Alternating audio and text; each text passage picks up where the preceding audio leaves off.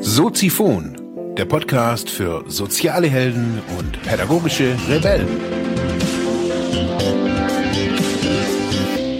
Herzlich willkommen, meine lieben Zuhörer bei Soziphon, dem Sozialarbeiter-Podcast. Mein Name ist Mark Hummer und ich freue mich, dass du wieder eingeschaltet hast. Thema der heutigen Episode ist Akzeptiere dein Sterben.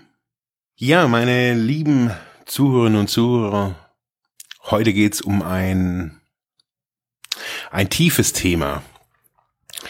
Akzeptiere das Sterben.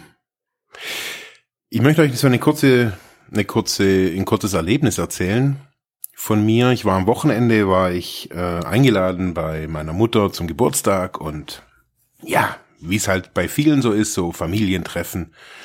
Das ist bei uns gar nicht so klischeebehaftet, wie man manchmal so irgendwie glaubt oder wie ich manchmal glaube. Ja, auf jeden Fall saßen wir da und ähm, ich wusste schon vorher, schon vorhin, mein mein Onkel ähm, ist im Krankenhaus oder in so einer Pflegeeinrichtung zurzeit ja, und auf jeden Fall saßen wir da und meine Mutter meinte so, ja, komm, wir besuchen ihn noch und dachte mir, ja, natürlich, irgendwie, ich habe ja irgendwie, ja, ich kenne, ich kenne ihn ja irgendwie aus meinem Leben. Also, ja. Auf jeden Fall sind wir dahin und wir haben so geredet und er war total fit. Also, er hatte zwei Schlaganfälle hintereinander und ähm, saß aber trotzdem irgendwie total aufrecht und ein bisschen lachend irgendwie da. Ja, und auf jeden Fall saßen wir in diesem Zimmer und ähm, die haben geredet und ich habe das da so ein bisschen wahrgenommen, was da so läuft und ja, er hat dann nachher irgendwie so zu mir gesagt, oder auch meine Tante, die ähm, mittlerweile so leicht an, an Demenz erkrankt ist, hat er so gemeint, ja, er ist jetzt 86 und so und man weiß ja nicht mehr, wann man sich wieder sieht. Und ja, natürlich weiß man das nicht. Ich wusste auch nicht, dass wir uns dort wiedersehen oder dann wiedersehen oder ja, darum soll es gar nicht gehen, um meinen Abschied oder so irgendwas oder von der Abschied äh, von Familienangehörigen. Bisher hat sich niemand verabschiedet hier. Ähm, ich habe nur gemerkt im, in der Unterhaltung,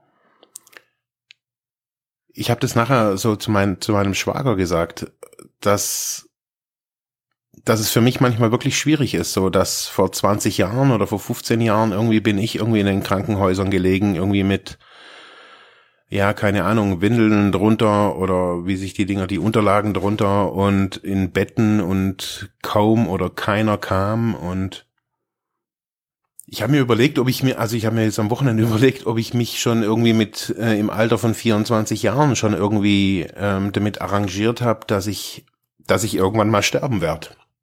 Und je mehr ich das irgendwie so in unserer Gesellschaft wahrnehme, was so, was so abgeht oder wie viel, natürlich auch wie viel Leid und wie viel kranke Menschen wir hier irgendwie auch haben, ja, habe ich immer irgendwie so das Gefühl, so dass der, der Tod und das Sterben, ja, einen irgendwie von innen irgendwie, ich sage jetzt nicht auffrisst, aber so das, dieses Thema kann von einem Besitz ergreifen ich habe in den letzten Tagen so schon davor und aber jetzt auch irgendwie danach habe ich so so festgestellt so dass dass ich mich wieder neu mit dem Tod beschäftige. Jetzt nicht, weil ich unbedingt sterben will, sondern eigentlich eher im Gegenteil, weil ich so eine unglaublich, also ich spüre das manchmal wirklich so, ich habe einen unglaublichen Willen zu leben. Vielleicht liegt es darin begründet so, dass ich irgendwann mal oder schon mehrere Male an, an einem Scheideweg stand, irgendwie zu für, fast wirklich auch für mich zu entscheiden, okay, willst du sterben oder willst du leben? Diese Fragen stellt man sich natürlich immer wieder und man weiß irgendwann mit 80, 90, 70, 60, wann auch immer, segnet man das Zeitliche. Aber was bedeutet es? Und als mein Onkel es am Wochenende gesagt hat, so, ja, ich jetzt 86, meine Tante 84. Dann gedacht, ja, ich bin jetzt gerade irgendwie halb so alt. Also so knapp auf jeden Fall. Ich bin jetzt 41. Und klar, man sieht den Menschen ja auch an, wenn sie, wenn sie alt werden, irgendwie so die, die, die Falten oder so die Furchen im Gesicht so und, und, und trotzdem sehen sie noch irgendwie gleich aus, irgendwie wie früher, so als, als Kind. Ja, was heißt das alles für mich? Und, ähm, wie, wie, wie gehe ich mit meinem, also wie gehe ich mit meinem äh, Leben und mit meinem Tod vielleicht auch um. Ich habe das ja gerade eben schon gesagt, so ich habe irgendwie so, ein, so, ein, so einen unglaublichen Willen zu leben. Und ich merke, dass ich das für mich, das hört sich jetzt echt ein bisschen freaky an, aber dass ich diese Frage nach dem Leben, wie möchte ich leben, wie allgemein leben, dass ich mir die echt jeden Tag stelle. Also ich habe mal so zurück überlegt, so wann ich mir das dann irgendwann, selbst im Urlaub, also ich stelle mir immer, dieser, dieser Punkt Leben ist was ganz Zentrales für mich. Und ich merke, dass deswegen, oder dass deshalb so in, in, in der Wahrnehmung, wie ich unsere Gesellschaft oftmals wahrnehme, mich das dann so schmerzt. Weil ich einfach sehe, dass ja so viele, viele Menschen irgendwie ihr Leben irgendwie ja gar nicht leben, dass sie eigentlich eher gelebt werden.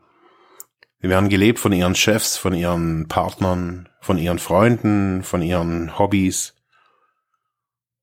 Ja, und manche stellen sich dann irgendwie so eine Frage, so zum, am Ende oder mittendrin. Wo soll's denn hingehen?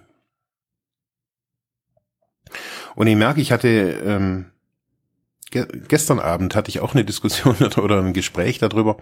Ging wieder um Selbstständigkeit und Angestelltsein und ich habe dann auch gesagt, für mich gibt es irgendwie so jetzt auf jeden Fall in meinem jetzigen Kenntnis- und Wissensstand gibt's gibt es keine Alternative. Also es geht gar nicht darum, ein, ein, ein mega, also für mich auf jeden Fall, es geht nicht unbedingt darum, einen mega geilen Job zu haben. Also ich, mich nervt's hier auch manchmal an. ja, ganz ehrlich. Also mich, äh, mich nervt, mich nerven manchmal Entscheidungen an, die ich getroffen habe, dass ich zum Beispiel, wenn ich irgendwie morgens irgendwie faul bin, irgendwie keine Soziphon-Folge aufzunehmen, die, der Schweinehund ist manchmal wirklich auch da und ja, oftmals irgendwie so dieser ganze Marketingbereich und bla bla bla bla bla, das nervt mich dann halt schon irgendwie auch an und und trotzdem ist es das, was ich irgendwie will. Wenn ich mir jetzt so da draußen, wenn ich nur morgens durch die, durch die Straßen laufe oder ja, besonders so um acht, neun ist es für mich oftmals so, so echt gut zu beobachten. Da sind die Leute noch so ein bisschen müde. Aber man sieht den Leuten an, wie es ihnen geht. Die Augen sehen nicht nur müde aus, sondern viele Augen sehen traurig aus. Ich glaube, deswegen fahre ich auch so gerne öffentliche Verkehrsmittel. Ja, weil ich mir da immer irgendwie Gedanken machen kann oder Gedanken mache übers Leben und was diese Menschen bräuchten und was ich dann vielleicht gerade brauche und wie es bei mir gerade aussieht. Also so sieht ein ganz großer Teil von meinem Alltag aus, dass ich mir so über andere Menschen Gedanken mache, das reflektiere auf mich und immer wieder dazu kommen, so dass wir, also ich habe so ein, so ein Grundding, was ich schon schon schon ganz lange habe. Ich merke oder ich habe immer wieder so das Gefühl, ich lebe nicht genug. Dieser Satz, ich lebe nicht genug, der, ich habe mir den so ein paar Mal schon auch aufgeschrieben, hier irgendwie an die, an die Wand, an die Wand geklebt oder getackert, was das für mich heißt. Ich habe auch schon verschiedene Aufstellungen gemacht zu dem Thema, was das äh, nicht genug Leben denn heißt. Man kann da psychologisch jetzt irgendwie dahinter gucken, kann sagen, irgendwie der Mark ist der ewig zu kurz gekommene, der denkt irgendwie, ja, er muss jetzt irgendwie nochmal besonders leben oder wer der besonders große Held.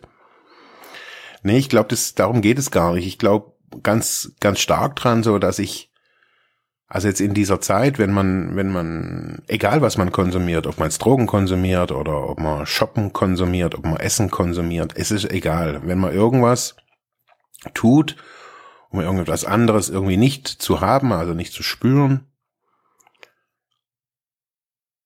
Ich glaube, dass dann irgendwann mal so der der der Punkt kommt, dass man ja, dass man weiter, dass man weiter will. Was heißt dieses Weiterwollen? Ich glaube halt, also für mich war es so, dass ich sehr viel, mich, mich jahrelang nicht gespürt habe. Durch, bei Drogen ist es halt nun mal so, oder auch wenn man Alkohol trinkt, ist ja wurscht. Also man, man spürt sich dann weniger. Also bei Sucht oder Abhängigkeit, ob stofflich oder nicht stofflich, geht es ganz oft ja, oder eigentlich glaube ich immer, darum etwas nicht zu spüren. Und ich glaube, wenn man das lange macht, und deswegen sind, ist es ja auch immer so, so ein Ding, wenn man schon früh mit ähm, Drogenkonsum anfängt, dann besonders, also wenn man das jetzt zum Beispiel so in der Pubertät anfängt, so mit 12, 13, 14, gibt es ja genügend Leute, die schon da anfangen, Drogen konsumieren, zu konsumieren, dann stumpft natürlich automatisch das Gefühlsleben schon in frühen Jahren ab. Das heißt, man hat in den ersten Jahren vielleicht sehr viele Gefühle, ob die jetzt gut oder schlecht sind, ist erstmal egal.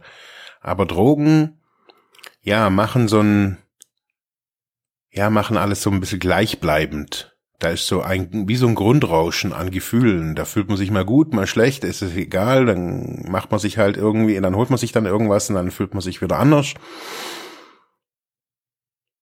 Und ich glaube, wenn man das jahrelang macht, dann kommt irgendwann mal auch so dieser Wunsch, ich möchte wieder spüren, ich möchte wieder fühlen, ich möchte wieder leben. Und für mich begann so diese, diese Welt, neue Welt so durch, durch diese, durch die Therapie. Also ich würde jetzt nicht sagen durch die Therapie an sich, sondern durch diese Zeit, in der ich an diesem Ort war. Ich glaube, da wurde so dieser Wunsch nach, nach Leben wieder irgendwie neu geboren, weil ich glaube, ich irgendwie so früher irgendwie auch ganz oft auch so gesehen habe, so hey, so möchte ich irgendwie gar nicht leben. Was hat es aber alles mit, mit dieser Ausgangsfrage zu tun? Akzeptiere dein Sterben. Ich glaube so, dass so diese, dieses, dieses sich bewusst machen, also jetzt für mich jetzt auch am Wochenende wieder, oder auch in den, in den tiefen Momenten in meinem Leben. Ich glaube, indem ich akzeptiert habe, und zwar wirklich akzeptiert habe, nicht nur zu wissen, wir sterben alle, das wissen wir alle, aber zu spüren, wirklich zu spüren, ich werde sterben oder ich kann sterben, ich kann jederzeit sterben oder ich kann wie auch immer das wirklich mal zu spüren und zu, und zu wissen, so, hey, wenn hier das Licht aus ist, ist aus. Ich glaube, dass nur, rein nur diese Akzeptanz, in denen wir das fühlen, in dem wir das in einem klaren Moment uns vergegenwärtigen, was es für uns bedeutet, nicht mehr da zu sein, nicht mehr zu leben. Für mich hat sich mein Leben dadurch wirklich gewandelt. Ich würde nicht sagen um 180 Grad, aber um ganz viele Grad. Ich habe, da hat alles irgendwie für mich angefangen zu sagen, so ich habe mir selber damals versprochen, ich gebe nicht auf, ich ich stehe immer wieder auf. Das habe ich mir irgendwie gesagt so und ja, in manchen Momenten war es gut, mal irgendwie kurz aufzugeben, zu kapitulieren in gewissen bei gewissen Dingen. Aber so das Grundding, und das bedeutet für mich wirklich auch alltäglich hierher zu gehen, heißt Leben. Ich will leben und ich will mein, mein Leben nicht damit verbringen, wegen irgendwelcher scheiß Kohle irgendwie irgendeinem Trottel hinterher zu rennen, irgendwas zu machen, worauf ich keinen Bock hab, was zu essen, worauf ich keinen Bock hab, worauf zu schlafen, worauf ich keinen Bock hab. Ganz einfach. Wenn ich dann irgendwie Leute sehe mit ihren, mit ihren tollen Autos, Uhren, Häusern, wie auch immer, und ich mir überlege, hey, will ich das? Will ich das? Geil, geiles Haus, ja, toll, aber was ist der Preis außer den 300 oder 500.000 Euro? Was ist der Preis außenrum? Vielmal ist es der Preis, nicht mehr zu leben. Man hat den Lebensentwurf, ein Lebenskonzept, Wünsche, Träume, Ziele und dann kommt ein Haus und ein Auto und ein Job. Und alles ist weg. Akzeptiert euer Sterben. Immer wieder aufs Neue. Fühlt da rein, was es bedeutet zu sterben. Redet mit alten Menschen, wie es denen geht. Redet mit jungen Menschen, wie es denen geht. Und akzeptiert, ja, dass ihr sterben werdet, um endlich wieder zu leben. Danke fürs Zuhören. Bis morgen. Ja, das war's für heute mit diesem Thema. Ich hoffe, ich konnte dir weiterhelfen, vielleicht Denkanstöße geben oder sogar ein bisschen inspirieren. Ich würde mich freuen, wenn du Soziphon weiter unterstützt, indem du weiter zuhörst, mich auf iTunes bewertest, Kommentare schreibst oder diese Episode per PayPal oder Flatter finanziell unterstützt. Dankeschön.